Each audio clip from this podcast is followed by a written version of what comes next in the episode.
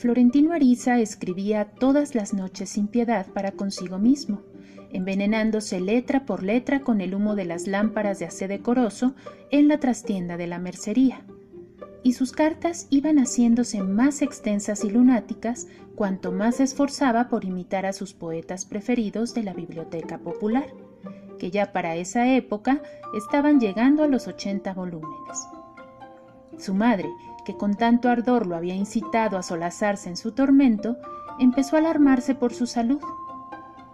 Te vas a gastar el seso, le gritaba desde el dormitorio cuando oía cantar los primeros gallos.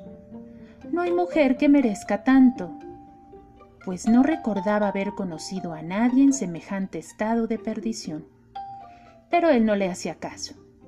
A veces llegaba a la oficina sin dormir, con los cabellos alborotados de amor, después de haber dejado la carta en el escondite previsto para que Fermina Daza la encontrara de paso hacia el colegio.